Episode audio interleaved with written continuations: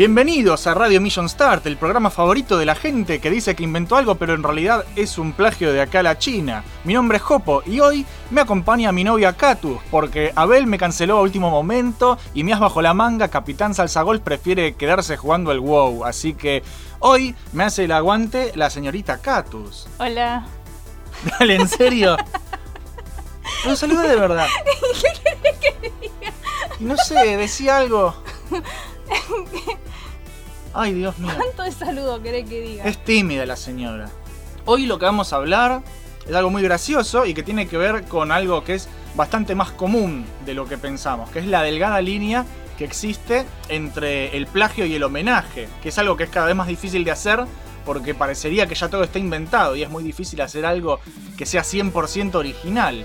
Entonces es como que un poco la gente crea algo y toma elementos de acá, de allá y dice que esto está inspirado en tal cosa, pero es mío. Así que nada, el tema que vamos a estar analizando hoy es ese. Pero antes vamos a escuchar las noticias de la semana, las cosas copadas que andan pasando y que me interesan a mí, porque las seleccioné yo, porque a ella le parece que son todas un embole estas Sí, noticias. Son malísimas, pero bueno. Noticias Mission Star. Por el poder de Grayskull, vuelve He-Man en una nueva serie animada. En el marco de la PowerCoin se dio a conocer la noticia de que Kevin Smith está trabajando en una nueva serie de nada más ni nada menos que He-Man y los Amos del Universo. Se trata de una continuación de la clásica serie de los 80, que no es ni un remake ni un reboot, es una continuación, con muchas comillas. Esta nueva serie animada se llamará Masters of the Universe Revelation y esperemos que sea un producto de calidad a la altura de las circunstancias, ¿no? No solo un dibujito hecho para vender figuras de acción. He-Man es un personaje icónico que merece justicia y ojalá que la serie sorprenda y nos deje a todos contentos. Bueno, a todos entre un gran paréntesis porque yo no miro He-Man. Bueno, Pero sí. bueno, el, el todo colectivo. Otra franquicia que vuelve es Matrix. ¿Será necesaria? Todos amamos a Sam Keanu Reeves, la estrella de Hollywood más copada que existe en el universo. Así y todo, no sabemos si su mera presencia será suficiente para que Matrix 4 funcione en el cine. Según los rumores, el actor volvería a interpretar a Neo, junto con Carrie Ann Moss en el papel de Trinity. Del que no se sabe mucho es de Morfeo, pero ojalá esté porque es recopado y lo quiero mucho. En el asiento del director apoyará sus nalguetas Doña Lana Wachowski, ex Larry Wachowski. Así que ya veremos si sale bien, si sale mal o si la cancelan. Mientras tanto podemos seguir viendo a Keanu en la increíble saga John Wick, próximamente también en Bill and Ted Face the Music y por supuesto el super esperado Cyberpunk 2077. Pum, pum, pum, pum. Disney se peleó con Sony. Ya no tiene a Spider-Man. Tras el exitazo de Spider-Man dentro del universo cinematográfico Marvel, Sony, quien es el actual propietario del personaje, decidió cortar relaciones con la Casa del Ratón, dejando a Disney sin el arácnido en su repertorio de superhéroes. Esta versión de Spider-Man, interpretada por Tom Holland, tuvo sus momentos de gloria con dos películas propias y demás apariciones en el MCU. Ahora parece ser que el trato entre Sony y Disney se fue al tacho, hubo rumores de que se solucionar, pero al final Disney se quedó sin nada. La causa de esta pelea es por supuesto por dinero, obvio. Ambas empresas fracasaron al llegar en un acuerdo que deja a todos contentos y ahora Disney no tiene más Spider-Man, se quedó En pelotas. en bolas. Por su lado, Sony ya estaría trabajando en Venom 2 y la película de Mobius, el vampiro viviente, con Jared Leto, que a nadie le importa, y a mí mucho menos porque no tengo ni idea quién es. ¿no? ¿Quién es? Eh, Jared Leto? Es el que hizo el Joker en Suicide Squad. Ah, ese boludo. está. Otra de Disney, el ratón Mickey se puso la gorra y no te deja compartir Disney Plus. Como todos sabemos, próximamente llegará a nuestras vidas el servicio de streaming Disney Plus, que es básicamente el Netflix de Disney.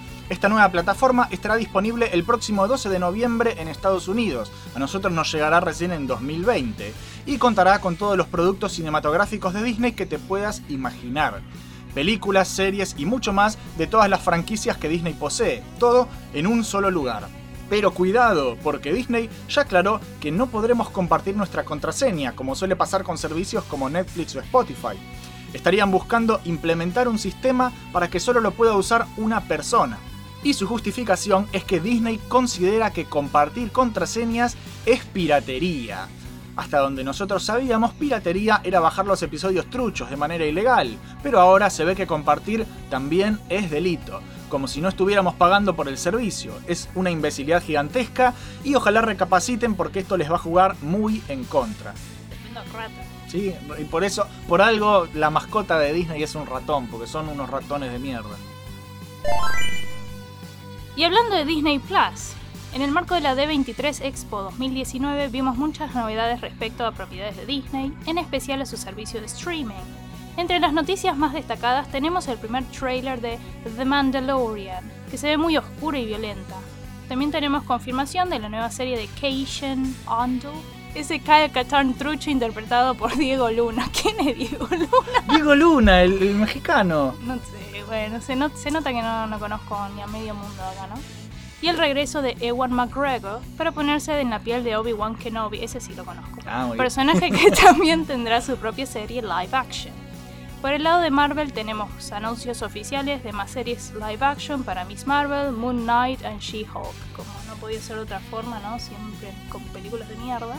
Otros productos ya menos interesantes, menos que los anteriores, así que imagínate ser un rebodrio, que mostraron fueron un tráiler de la nueva adaptación de La Dama y el Vagabundo y una comedia navideña que no tiene sentido porque todavía falta un montón para Navidad. Bueno, bienvenido al mundo de Disney. Sí. Acá estás en julio y ya te sacan Navidad, o sea, jodete, boludo.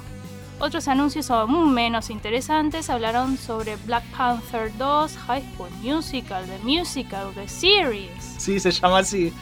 Dejate de hinchar. Ya, ya está con High School Musical. Bueno, Soul, Cruella y muchas cosas más que todavía están muy verdes para opinar. Eh, estaba más o menos decente el de la dama y el vagabundo. Sí, se ve lindo el de la dama y el vagabundo, pero cuando, es cuando pasan a ser de animales normales, animales 3D No, animados, se, se- se nota mucho y queda como. queda creepy. A mí no me gusta cómo se se expresan así feos, pero bueno. Y finalmente, otro regreso glorioso. Vuelve Breaking Bad en forma de película. En forma de ficha, boludo, otra vez. Una de las mejores series de televisión en los últimos años regresa de la mano de Netflix. Se trata de Breaking Bad, que contará con una nueva película llamada El Camino. Así en castellano también en inglés, El Camino le dice. El Camino. Exactamente. Este largometraje terminará de cerrar algunos cabos sueltos que dejó la serie, particularmente qué pasó con Jesse Pinkman, y llegará a nuestras pantallas el 11 de octubre de 2017. Para quienes no la hayan visto, esta maravillosa serie llena de crimen, drogas y drama, les recomiendo completamente que vayan a verla en este momento. ¿Cómo 2017? Estamos en 2019. Ah, la pifié, dije cualquier cosa. 2019, señores, no pasa nada. Se Ah, encuentra... ya, en dos Sí, sí, en dos meses, en- antes de mi cumple. Claro, no, salió el, hace. Hace días el tráiler, sí. ¿Por qué puse 17? Qué pelotudo. Se encuentra la serie toda completa también en Netflix, es una locura. Gente obligatoria para cualquier fanático de los policiales, el drama y el thriller psicológico. Es una obra maestra y no puedo dejar de recomendarla. Qué pelotudo que soy, cómo me equivoqué en esto. Es que yo digo, ¿cómo que va a salir en 2017? Que es una noticia del año del culo. No, soy un idiota yo, no. Bueno, y esas fueron las noticias de la semana, las historias más copadas e interesantes, ¿no? Que acá el señor Hopo seleccionó, que a mí me parecen todas aburridas, pero está- está- En instantes vamos a comenzar con el programa de hoy, pero antes, un breve espacio publicitario. Dos niños santafesinos. Un fueguino y cómo se dice a ese que es traidor a la patria, cipayo. hablan de cultura pop. Escucha Kawabonga, el podcast. El programa de las necrolóficas, necrofílicas, no sé cómo se dice. Búscanos como Caoga Podcast en YouTube, iBooks, iTunes, ¿qué más? Xvideos y la sección que hace tu Llegó. Laufa, bro. ¿Qué haces, Jopito? ¿Qué vas a hacer el fin de semana? No sé, nada, voy a descansar, jugar jueguitos. No, ¿por qué no te pasas por Friendly Fire Podcast? Eh, ¿y eso qué es? Papá, es un programa de videojuegos hecho por especialistas que también toman mate y se putean. Hacemos análisis, debatimos noticias y aportamos sabiduría de este vicio tan hermoso que nos apasiona. Puedes encontrarnos en YouTube, iBooks, Spotify, Instagram y Facebook. O participar del chat en vivo por Twitch los sábados a las 18.30. Mmm, suena interesante. Bueno, si no me cuelgo, los escucho. No nos vas a escuchar una mierda, ¿no? Mission Start, Mission Start. Reviews y gameplays vas a encontrar. Ultra top, análisis y mucho más. Cuando estés aburrido, buscando contenido de verdad, suscríbete a Mission Start. Oh yeah. Así es, viejita. Búscanos en YouTube como Mission Start y disfruta de todos los programas que Jopo y Abel hacen para vos. Mission Start. Los audios que acabas de escuchar son todos de proyectos amigos. Si vos también tenés tu propio contenido y querés promocionarlo en nuestro programa, mandanos un audio y listo, lo pasamos de onda. No hay que pagar ni nada, es todo gratis acá. Nomás fíjate que no dure 20 minutos porque ahí es como no, vieja, no da. Pero si no, ya sabés, mandalo y nosotros nos copamos. Ahora sí, acá comienza el episodio número 35 de Radio Mission Start. No es un plagio, es un homenaje. Homenaje. La cosa es así, señores. Siempre hubo plagio en los videojuegos y en el cine y en los cómics, etc. Siempre. Pero hay una empresa que yo considero como los reyes del plagio. ¿Sabés qué empresa es? Konami. Qué raro. sí, y bueno, se lo merecen, ¿no? Convengamos que son unos hijos de puta. La cosa es así. Yo cada tanto trato de jugar no solo juegos nuevos que salen, sino también juegos clásicos que no jugué en su momento, que tengo una bocha pendientes porque es imposible jugar a todo lo que existe. Y hay un juego que me volvió loco mal, en particular se llama Snatcher. Y lo pueden encontrar tanto en el ultra top de juegos ochentosos que hice para el canal, y también en su propio Hopo Review, porque está tan bueno que ya apareció en dos videos ese juego. Y con este programa ya es la tercera vez que le dedico un espacio, porque es increíble. ¿No será que te estás plagiando vos mismo? No, no me estoy plagiando una mierda. Pero bueno, el, el juego en sí, Snatcher de Konami del año 88, es una aventura cyberpunk increíble. Es uno de los primeros juegos que hizo Hideo Kojima antes de dedicarse pura y exclusivamente a la saga Metal Gear, que es lo que más dinero le dio. Pero bueno, por más lindo que sea Snatcher, tiene algo que me molestó cuando recién lo empecé a jugar y es lo que disparó toda esta cuestión que estamos charlando hoy. Para mí, el juego es un plagio a la película Blade Runner, esa cosa increíble del año 82 ri- dirigida por Ridley Scott y protagonizada por Harrison Ford. Indie. Indie, sí, exactamente. ¿Viste? Alguien conozco. Sí, bueno, por lo menos, si no conoces a Indie es como que... Vivís en un tacho, ¿no? Bueno, Blade Runner. El futuro lejano, ¿no? Allá por noviembre del 2019. No Sí. tan lejano. Bueno, cuando se hizo eso era el futuro. Vos pensás que Volver al Futuro 2 ocurría en el 2015 y eso era el futuro de los años 80. Esta también es del 82, así que 2019 era... Uff. No, no pudieron estar más equivocados, ¿no? Igual. Y ya tendríamos que vestirnos de otra forma, tendríamos que volar en autos. No, y no, no pasó nada de eso. Al final seguimos igual que en los 80, loco. Solo que tenemos... ¿no? Disney Plus. Disney Plus, o sea, la concha de la lora. Pero bueno. Bueno, por si no conoces este, la película, la historia es sobre un detective que tiene que cazar robots llamados replicantes, ¿no? En el universo de esta película. Y estos replicantes se hacen pasar por humanos. Entonces, bueno, llega un punto, ¿no? Que no sabes quién es humano, quién es replicante. Hasta el mismo protagonista, ¿no? Tiene como esa encrucijada de no saber si él mismo es un robot o no. Y es una de las obras de ciencia ficción más grosas que existen, que yo adoro. La gente ya sabe que a mí toda la cosa de robots y, y cyberpunk a mí me fascina. Pero bueno, ahora yo lo que voy a hacer es contarte a vos de qué se trata Snatcher y me vas a decir si encontrás un parecido A con ver. Blade Runner. A ver, Snatcher básicamente eso es también una especie de detective que trabaja para una organización, que es una rama del gobierno. El tipo también viste una gabardina marrón clásico de detective y su trabajo consiste en atrapar snatchers. Un snatcher, como en la película Los Body Snatchers, es básicamente también un robot humanoide que mata a una persona y le roba su identidad para reemplazarlo en la sociedad, ¿sí? Mm. O sea, Un Snatcher es un replicante, básicamente. Y la cosa del juego es que es un bardo darte cuenta quién es Snatcher y quién es humano, porque son recontra avanzados y ahí es donde intervenimos nosotros como jugador a buscar estos robots, identificarlos y matarlos antes de que hagan más quilombo, porque son unos robots que no, no es que solamente te reemplazan en la sociedad, te matan, te arrancan la piel y usan tu piel como si fuera de ellos. Es, Ah, unos copados. Sí, uno- unos hijos de puta de la zamputa. Y como no querés que hagan más quilombo, vos tenés que matarlos. No solamente la premisa básica es exactamente la misma que Blade Runner, sino que vos ves la intro del juego y es calcado de la película. Al principio tenés los autos voladores, las torres de la ciudad que lanzan fuego, los edificios. Todo igual, todo, ¿eh? Y ¿sabés qué es lo que dice Hideo Kojima? Hideo Kojima dice que se inspiró en Blade Runner para hacer el juego. Una gran, gran, gran Sí, inspiración. una inspiración demasiado grande para mí. Ah. Lo peor de todo esto es que yo no me puedo enojar con Kojima, porque el tipo es un ladrón y un hijo de puta, pero el juego está buenísimo. O sea, Es un ladrón con corazón. exacto, es un buen ladrón, como Lupin. O sea, el tipo lo que hizo fue robar, pero con lo que robó hizo algo que está muy bueno, es espectacular, a mí me fascinó, me voló la cabeza. Entonces es como que al final tengo sentimientos encontrados respecto a este juego.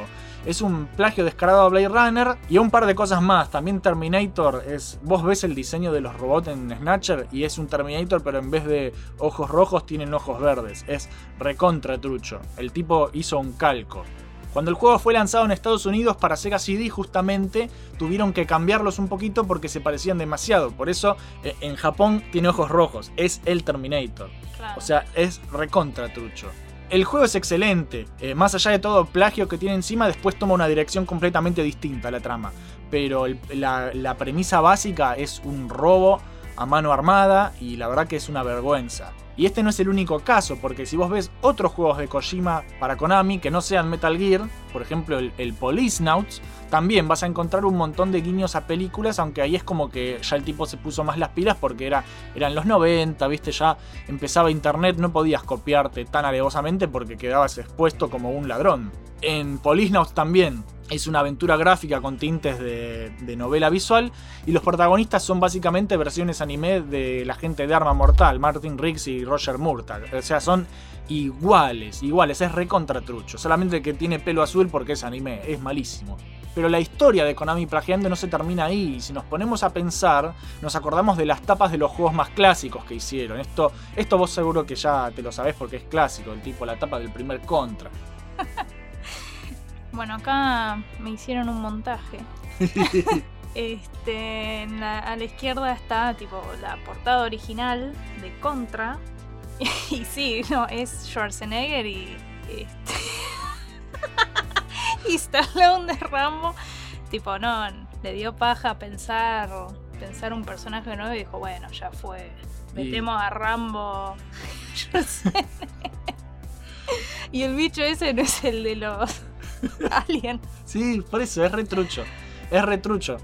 O sea, ya no es inspiración, es una copia barata. No pasa, es, es más grave. Porque no es que, oh, me inspiré en esto. Eh, No pedían permiso. Era, era algo mucho más común de lo, de lo que pasa ahora. Como no había internet, pensaban que nadie se iba a dar cuenta, ¿viste? Y son juegos que trascienden los años y que ahora son re famosos. Y es, es el contra, ¿viste? Lo jugó todo el mundo que tuvo un Family.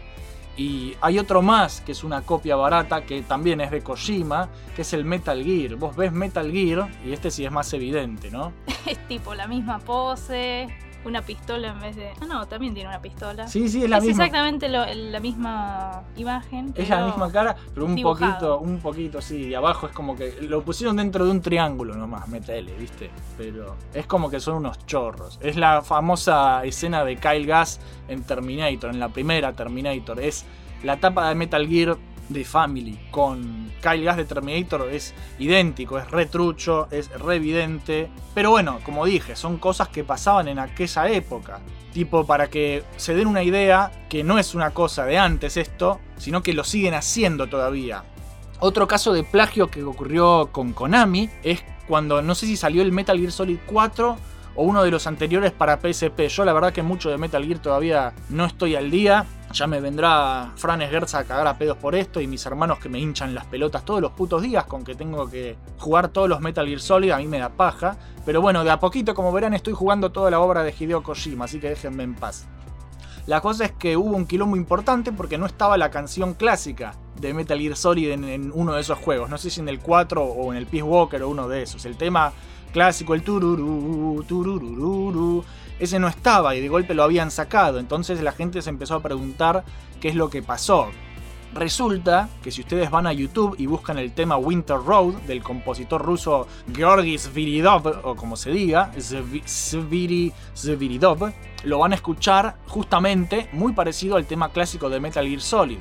Y resultó que era un plagio. Epa. Y cuando este músico, ya no me acuerdo quién es el músico que compuso el tema de Metal Gear Solid, pero cuando se lo mostraron a Kojima que en realidad era un plagio, él no tenía idea, porque él nunca había escuchado Winter Road, ¿viste? Y después el tipo no sabía dónde meterse, tuvo que pedir disculpas y tuvo que sacar el tema del juego. Y nada, resultó que era toda una mentira, porque Konami no revisa las cosas, lo tuvieron que señalar los fanáticos, porque ellos, viste, mandaron fruta.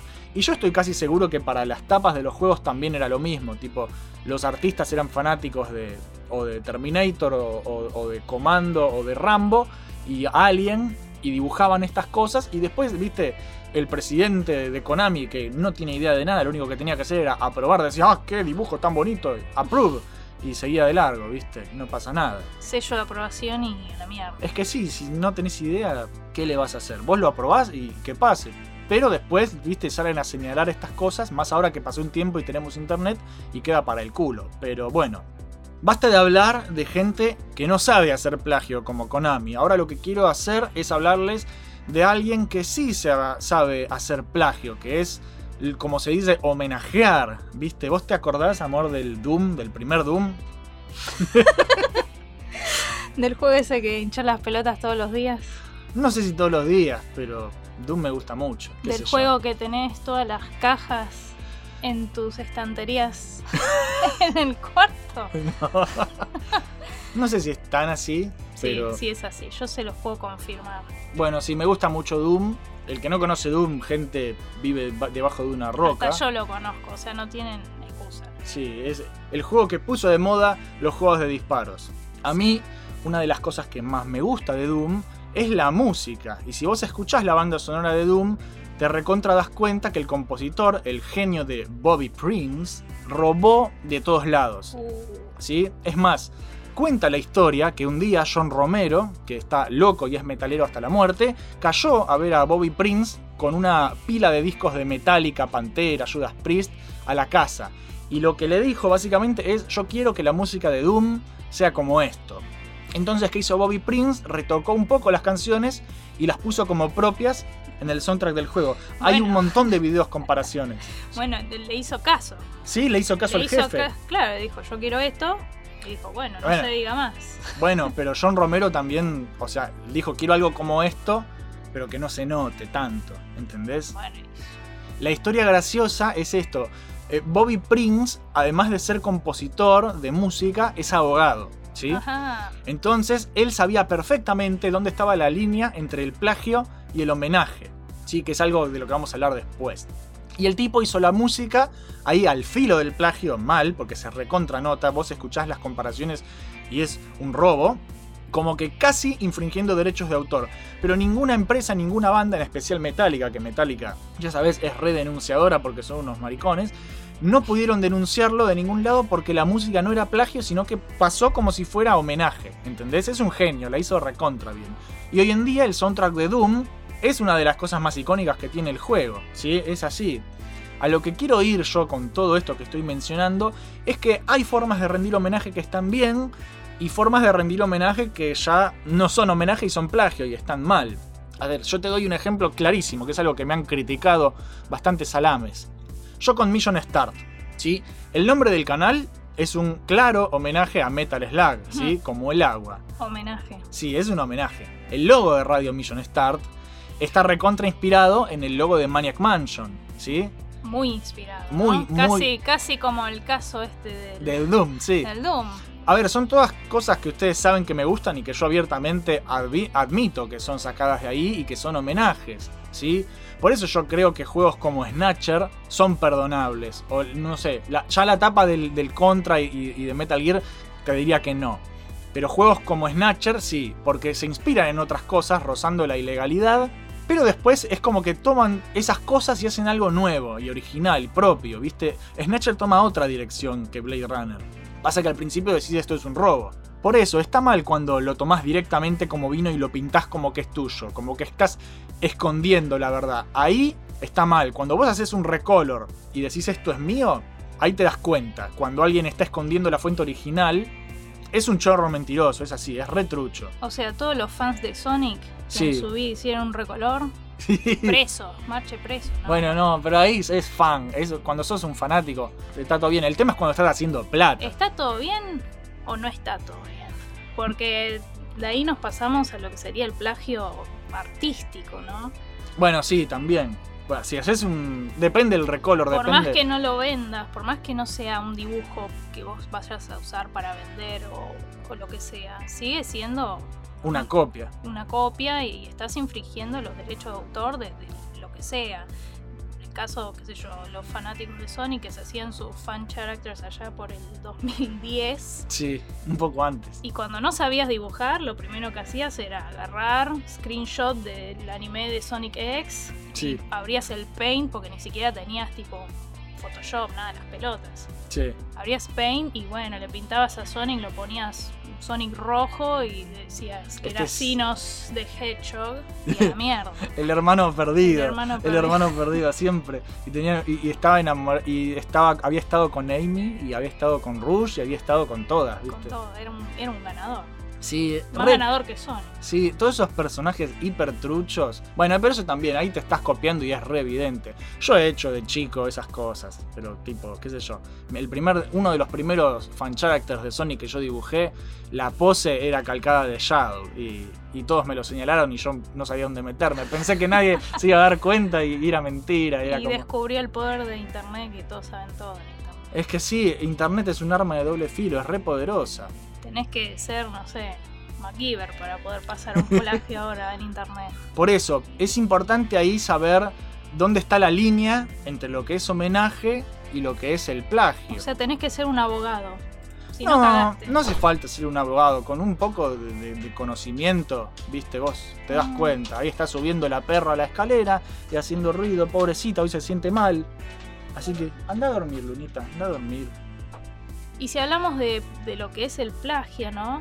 También podemos mencionar este término, ¿no? Pastiche, Sí, que se escribe pastiche, ¿no? Sí. Como si fuera algo de comida, suena, ¿no? pastiche, suena a chicle. Pero se pronuncia pastiche.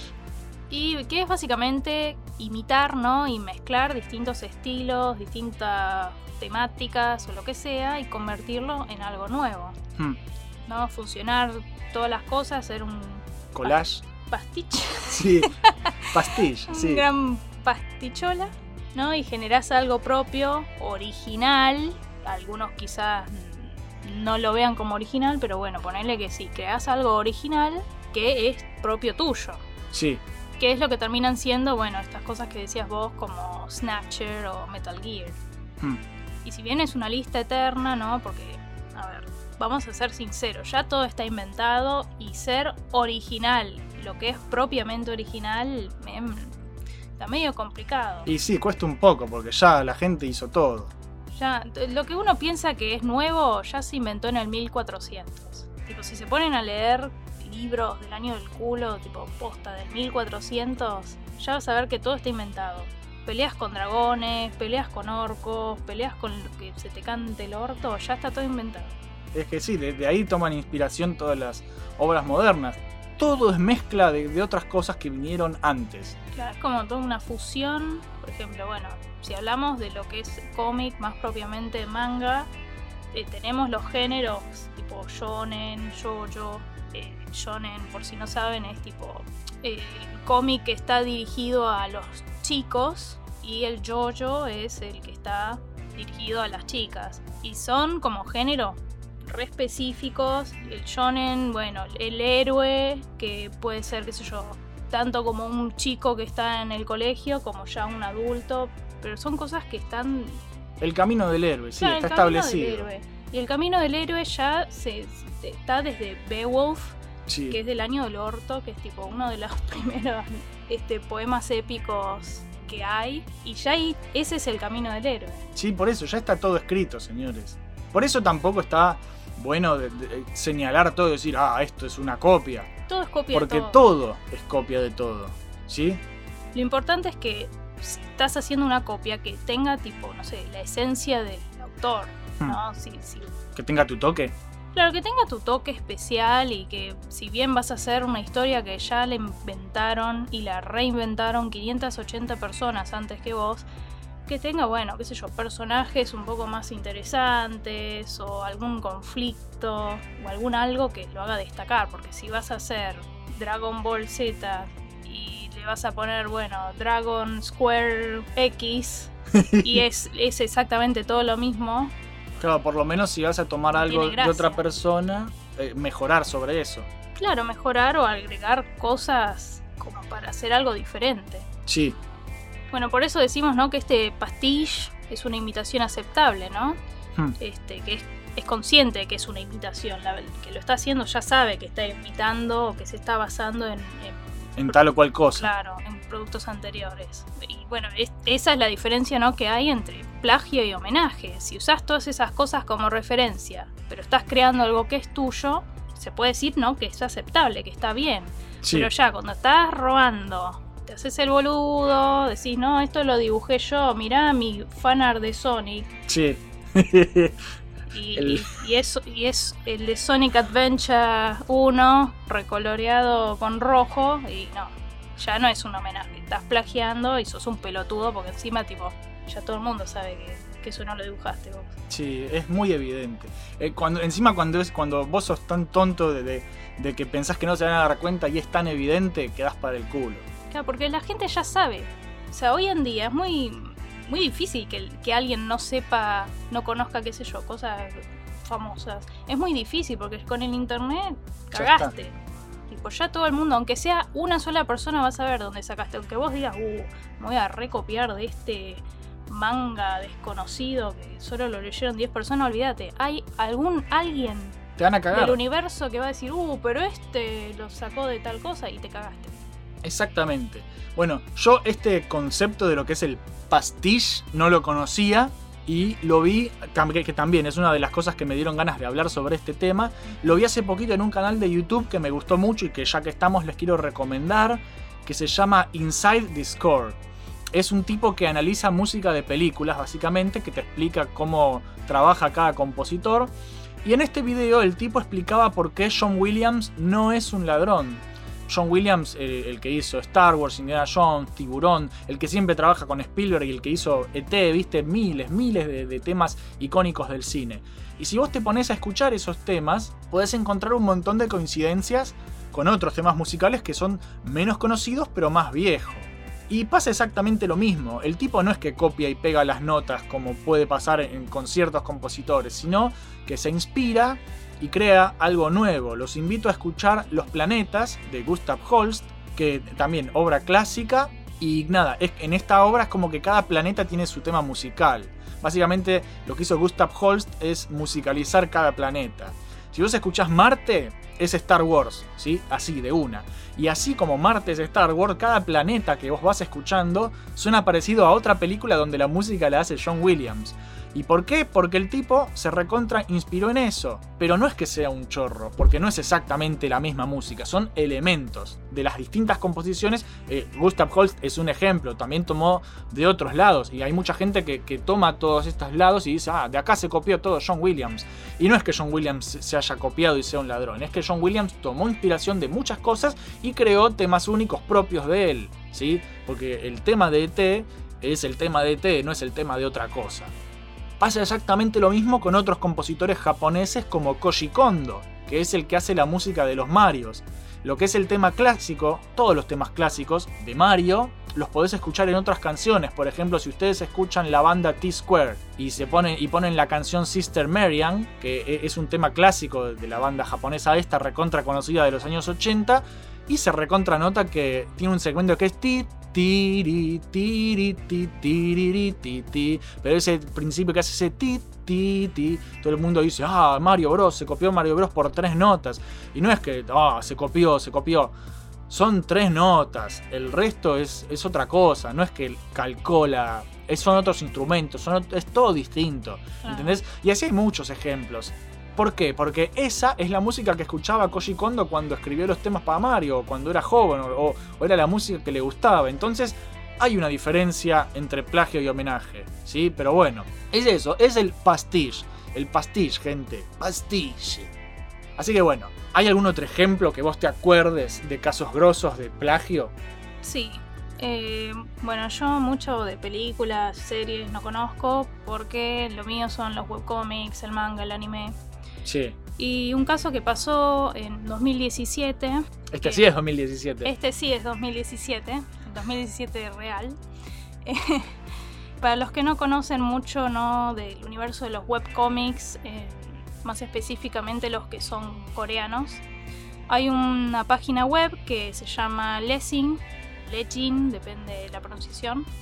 Cada año tienen un concurso para buscar nuevos talentos eh, en el que bueno el que está interesado crea tipo su, su piloto no de, de su proyecto del, que- de- De lo que se te del ocurre. género que vos se te cante y tenés que enviar creo que como tres, eh, tres capítulos terminados una cosa así y de los ganadores lo- en los primeros tres puestos además de ganar bueno una compensación monetaria Interesante. interesante y tablets y lo que mierda sea, eh, se ganan que le serialicen el cómic, el proyecto. Y sí, es como que saltás a la fama. Claro.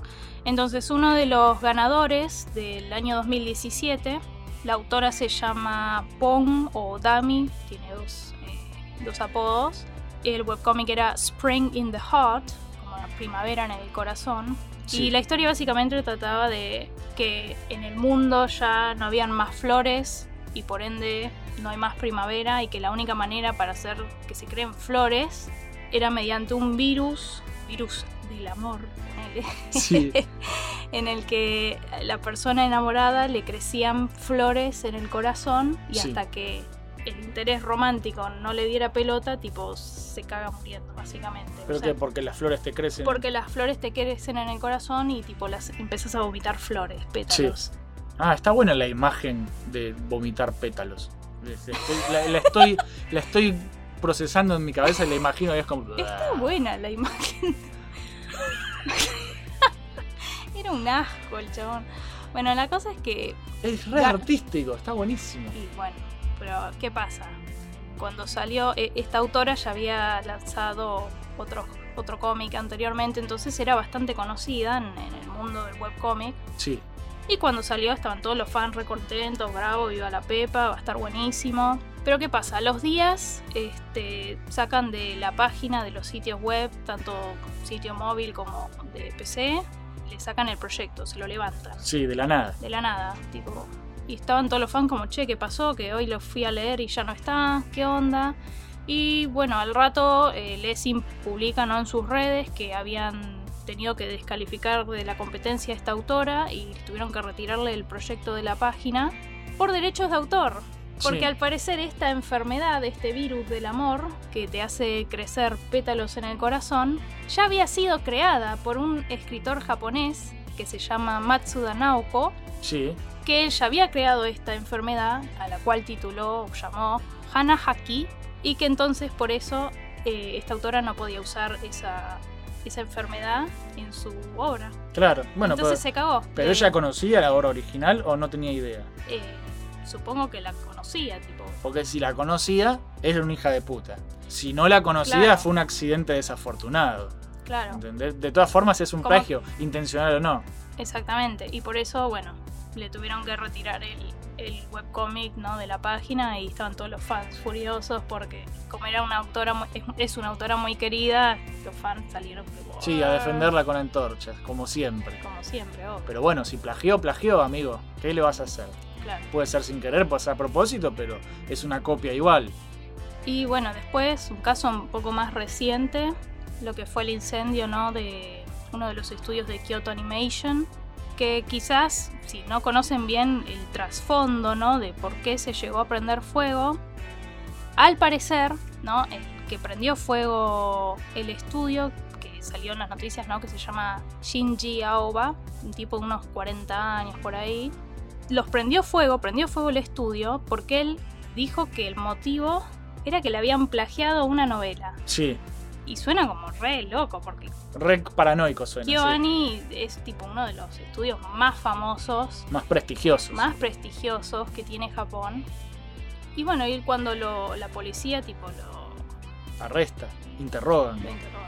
Claro, el chabón después del incendio quedó hecho mierda, todo quemado, entonces estuvo un tiempo en el hospital recuperándose. Sí. Y cuando... Ah, se quemó él también. Claro, Jodete, amigo. es que el, el tipo, tipo, fue ahí al estudio, tiró gasolina, dijo, muéranse todos, prendió fuego y él se terminó quemando y salió tipo corriendo. Estaba re mal de la cabeza. ¿Pensaba morir el tipo ahí o.? No sé si pensaba morir o no, tipo, tiró la gasolina, prendió fuego, se quemó un poco y después como que, que quiso escapar y lo agarraron a la cuadra, porque Sí. estaba- se había quemado mal. Eh, eh, sí, estamos persiguiendo al, al hombre prendido fuego. Atrapen al hombre antorcha, por favor. Y estaba ahí. ¡ah! Escapando. No, pero igual fue una tragedia No, fue fuerte. horrible, pues murieron más de 30 personas y otras resultaron heridas y entre las que murieron lamentablemente las víctimas fueron algunos directores famosos y gente del medio que era bastante reconocida y famosa, Sí, que eh, co- como es un tema tan sensible eh, no quisieron tipo dar los nombres de, de la de gente que murió. Sí. Y había, hay gente que tipo quiere saber quiénes son los que fallecieron y todo eso, pero bueno, están tratando como de no, de no dar nombres. Yo lo que, lo que escuché de eso fue que, además de todo el material que se perdió, que también es una pérdida gigantesca, que no tenían backups ni nada, Sí. porque no se imaginaron que se iba a prender fuego, Y no. Es que, por ejemplo, este anime de los bomberos eclesiásticos, que no me acuerdo el nombre ahora, En, en no Shobutai. sí, eso, lo- los super bomberos de la iglesia, Fire Force. le cambiaron el color al fuego, una cosa así, ¿no? Por, por- Eh, para, para, para- sí. porque estaba tan bardero el tema este del incendio y todos tan sensibles que dijeron, bueno, vamos a cambiar, censurar, se autocensuraron el fuego porque la gente estaba muy tocada por esto de- Sí. del incendio de Kioto. Este incendio fue el 18 de julio. Sí, hace poquito, Y para ese entonces ya se estaba tipo en, en emisión. en emisión el anime. Luego del incendio, este anime sale los viernes, me parece. Sí, Y después del incendio, tipo esa semana, no salió el anime este de los bomberos. Y después como que salían las noticias que capaz lo iban a, a censurar, el color del fuego y no sé qué, como para... sí, para no ser tan insensibles ellos y... Claro, con todo este Que igual me parece una pelotudez porque el fuego es rojo y amarillo, loco. O sea, de- trata de fuego tu anime. Para lo sumo no pases el anime. Pero, Claro. pero si lo vas a pasar, pasalo como es. Es fuego. O sea, déjalo para más tarde de última. Censurar el fuego es tonto. O sea, la gente sabe igual que es fuego. Exacto. Pero bueno, por lo menos tuvieron la La compasión, decencia, la ¿viste? compasión, claro, como decir, bueno, no la vamos a cagar tanto. Sí. El- al final este loquito, ¿qué pasó? ¿Terminó en la cárcel o algo? Eh, no, todavía no está en la cárcel, no sé bien cómo es el sistema legal no allá en Japón, pero bueno, cuando lo Interrogaron. interrogaron, el tipo dijo que eh, Kyoto Animation le había robado una eh, novela que él escribió y mandó en uno de los concursos de, Escritores. de escritores ¿no? de, de Kyoto Animation, que no sé si tienen todos los años, pero bueno, cada tanto hacen también como para captar nuevos talentos. Y después de las investigaciones policiales salió que Kyoto Animation jamás había recibido ninguna novela de este sujeto. Claro, el tipo está loco. Que él, a parecer, tiene problemas mentales el señor este, que cuando lo interrogaron también dijo que, bueno, que lo hice, ¿no? Lo del incendio, porque me plagiaron mi trabajo. y además agregó, llamen al presidente, que tengo algo que decirle. Sí, o sea, está mal de la cabeza, mal. Estaba realmente un poco tocado el señor y bueno, Y terminó prendiendo fuego todo, o sea, un Por- animal. Un ¿cómo animal. no? Como el plagio también, a- pesar de que en este caso, bueno, al parecer fue probado que no hubo ningún tipo de plagio, pero... Andás a ver, capaz se lavaron las manos y. Andás a ver si Kioto tuvo la culpa o no también. Claro, es todo es- un misterio. Es todo un misterio, pero bueno, es como Tampoco, no es que justifique que, que prenda fuego algo, ¿no? el plagio y cómo se puede llegar a salir de las manos toda una situación y terminar en tragedia y la muerte de, un montón de personas, gente. Sí. ¿no? Bueno, este es un caso extremo igual, ¿no? Ahora sí, yo con el que voy a ir cerrando es todo este tema del plagio y el homenaje es con una banda indie que a mí me gusta mucho, que es The Protomen, un claro homenaje a la saga Mega Man. Ellos lo han admitido públicamente, eh, muy obvio. Y, eh, a ver, vamos a ser ¿no? realistas. Si vos lo ves al cantante que te está cantando con un casco de Mega Man Sí. y se llama The Proto Man, ¿no? Es como que no hay mucha aclaración que hacer. Ya te das cuenta. Bueno, pero hay gente que les ha dicho que son un plagio de Capcom. ¿Entendés? Y vos lo ves y decís, esto no es un plagio, esto es un homenaje, claro. Igual no sé cómo hacen legalmente, si le pagarán Eh. a Capcom o algo, porque haya- ellos hacen plata con The Protoman. Y- Así que no sé qué onda ahí. Claro, entonces, Porque ¿hasta Mega, Man es propiedad de Capcom. ¿Hasta dónde llega tu homenaje? Si estás lucrando con eso. Claro. Si te llamas The Proto Man. O sea, al principio cuando empezaron, que ellos no cobraban, eran una bandita independiente. Sí, banda de ahí, y bueno, ahí no pasa claro, nada. lo que dijeron eh, fue tipo, vamos a hacerle este homenaje, una versión oscura del mundo Mega Man. Pero ahora son una banda en serio, así que no sé qué arreglo han hecho con Capcom. Para, para mí que les deben pasar plata o algo. Porque Sí. están usando una propiedad intelectual que no es de ellos. ¿Entendés? Sí, propiedad de todos lados, tipo el título, el nombre no de la banda, que el chabón cuando canta que se pone el casco de Mega Man, es como... Sí, por eso. Pero igual, decir que Protomen es plagio, para mí es estúpido, porque mm, es, para mí es clarísimo y es el mejor ejemplo de homenaje que hay. ¿sí? De una banda que hace dinero. Para mí es más claro imposible. no sé, difiero. ¿Por qué?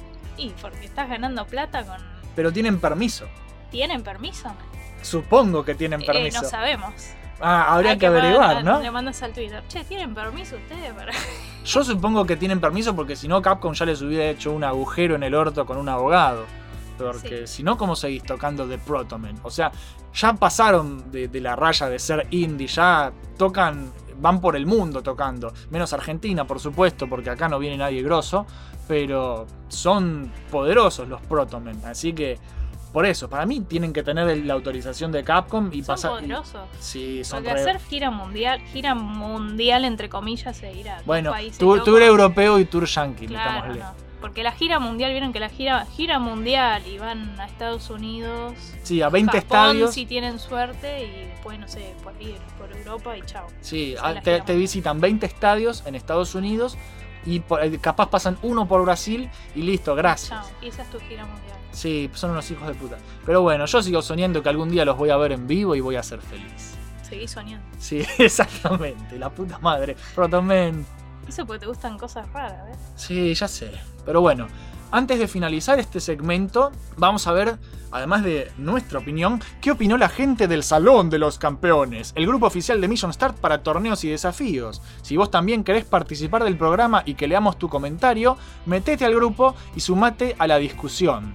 La pregunta que hicimos para este programa fue, ¿quién hizo el plagio más descarado?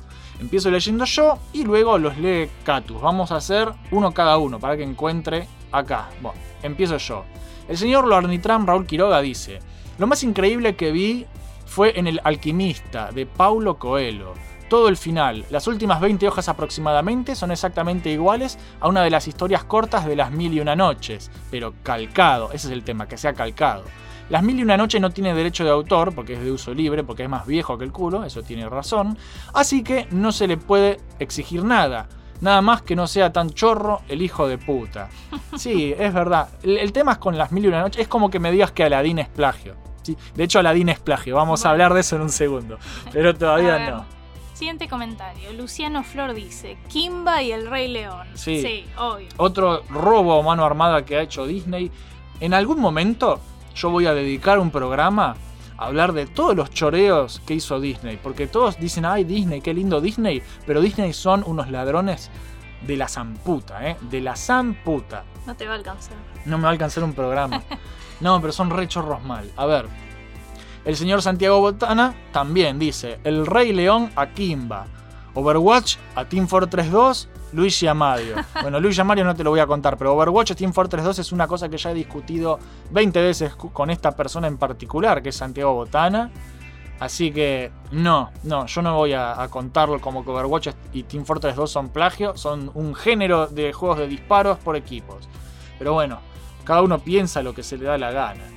Agustín Mernal dice Overwatch y también este, Team Fortress 2, Wiimote y el PlayStation Move, Sí. Fortnite y PUBG, Player Unknown Battleground. sí, exactamente. Y un montón más. son todos los que son los... Los, jueguitos de tiro de moda. El Battle Royale, al nene sí. para que no rompa las pelotas a la tarde.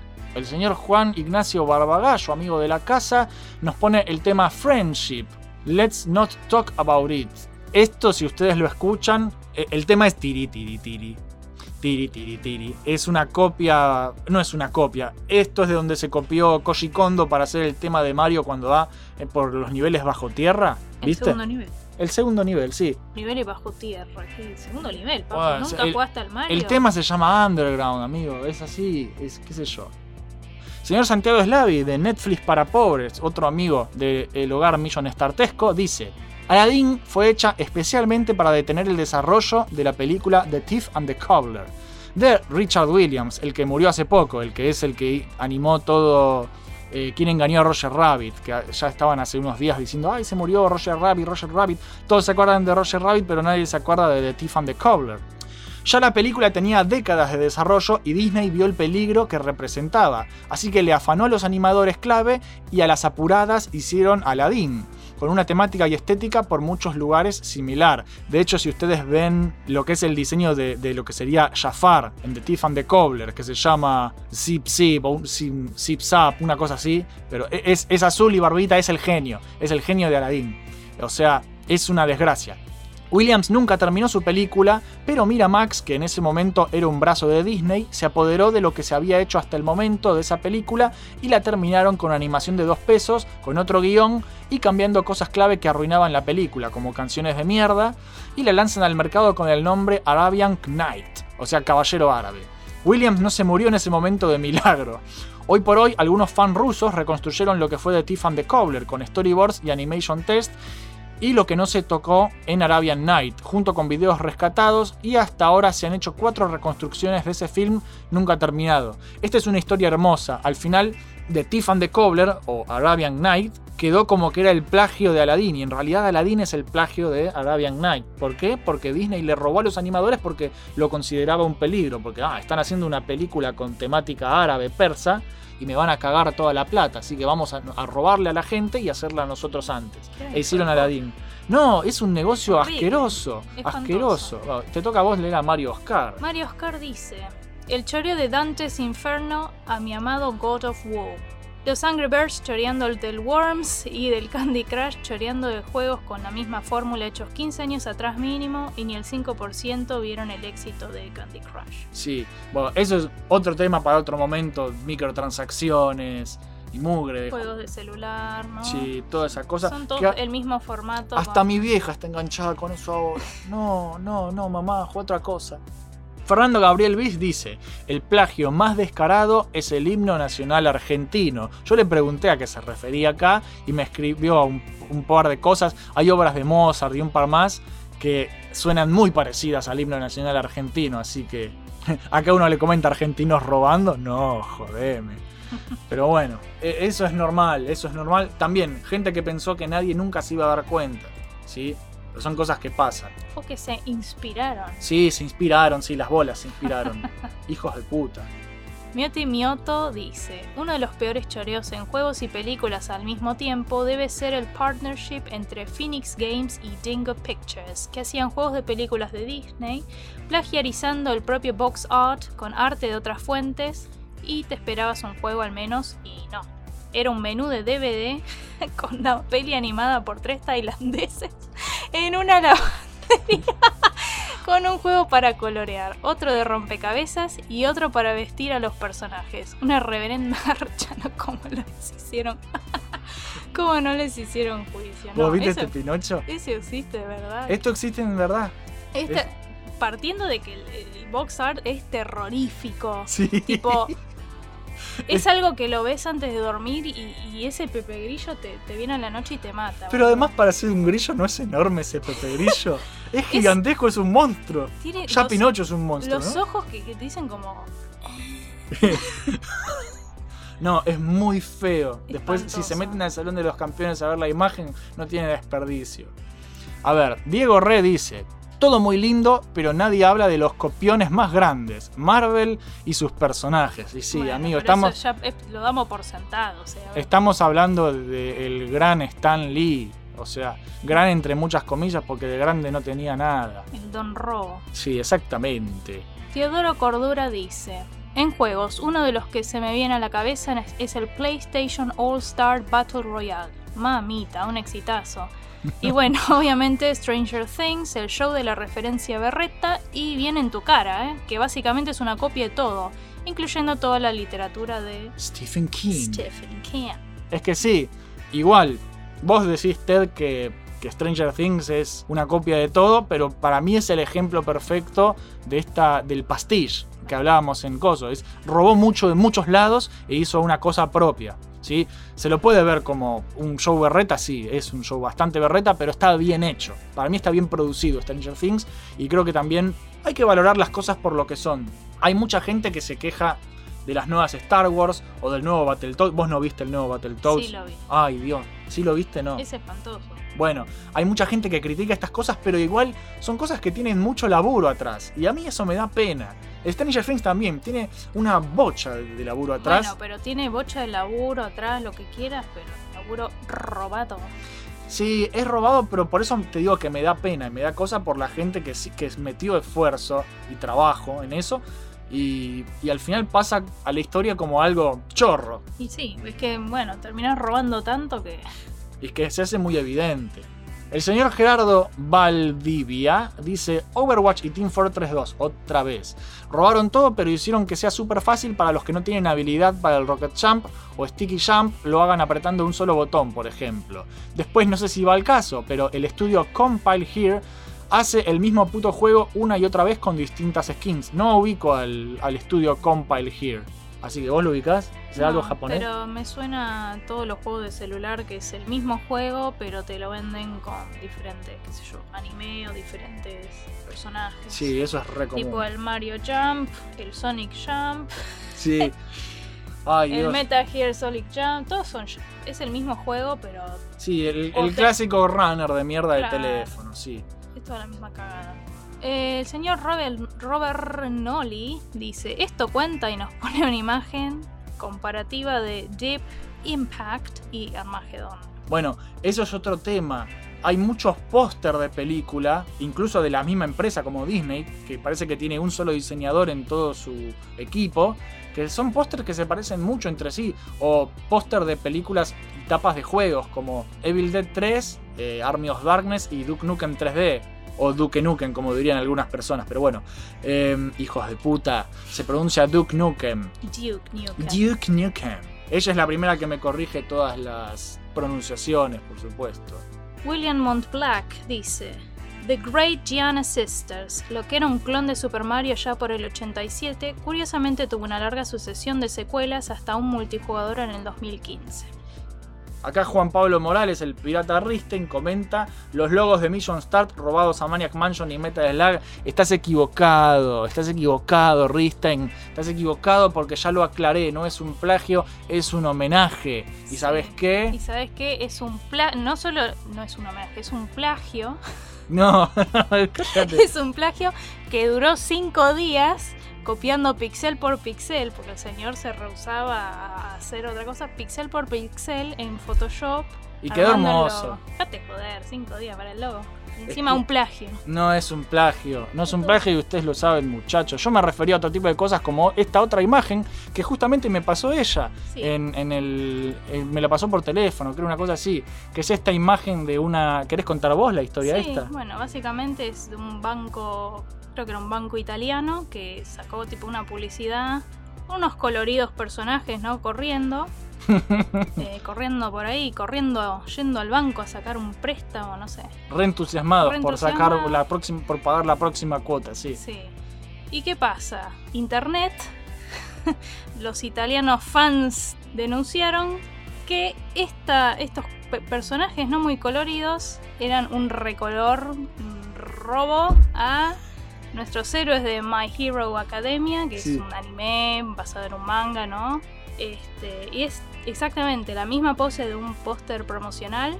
eh, Pero es tan evidente. es evidente, es tipo la misma imagen, Es- nada más que le es un- cambiaron el color de pelo a Deku, en Sí. vez de verde es marrón.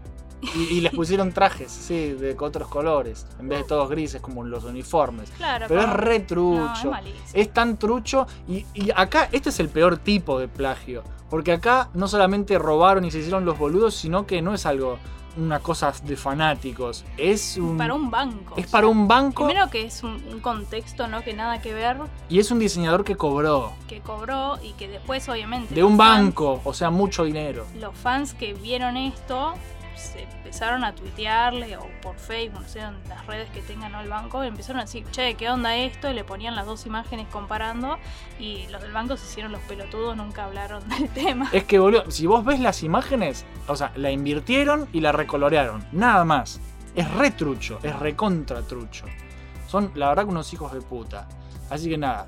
Guille Garófalo dice: Acá hay una demanda de plagio de Riot a una compañía asiática por copiar el LOL en todo. Pero sí, eh, los coreanos se copiaron de Over. Tienen su propio Overwatch coreano, su propio LOL coreano. Los coreanos tienen su propia versión de, de lo que se te ocurra, porque son coreanos y Lo que pasa es que hay competencia entre países, entonces como a ver qué versión de qué país se hace más popular.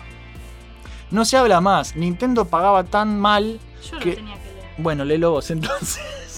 Ay, disculpe, disculpe. Flans Gersa dice, no se habla más. Nintendo pagaba tan mal que Link tuvo que salir a buscar otro laburo. Encima, ¿saben qué? No le daban el crédito siquiera en el juego. No se llama Link, se llama Duende Melodía y tiene un jardín de infantes. ¡Ay, sí! Yo me acuerdo de eso. Qué hijos de puta, es verdad. Es un jardín de infantes que le pusieron al Link es genial. Sí, el duende melodía. Duende o- Melodía. otra- Encima nada que ver el título, Duende Melodía. Y bueno, eh, pensaron, ¿con qué tienes que ver Legend of Zelda? No. Nada. Buscaron duende en Google y salió Claro, eso. pero no tiene sentido el nombre, Duende Melodía, ¿no? Que- que Son, Sí, bueno, está mal escrito dos- porque son pelotudos. son sustantivos, no tiene nada que ver.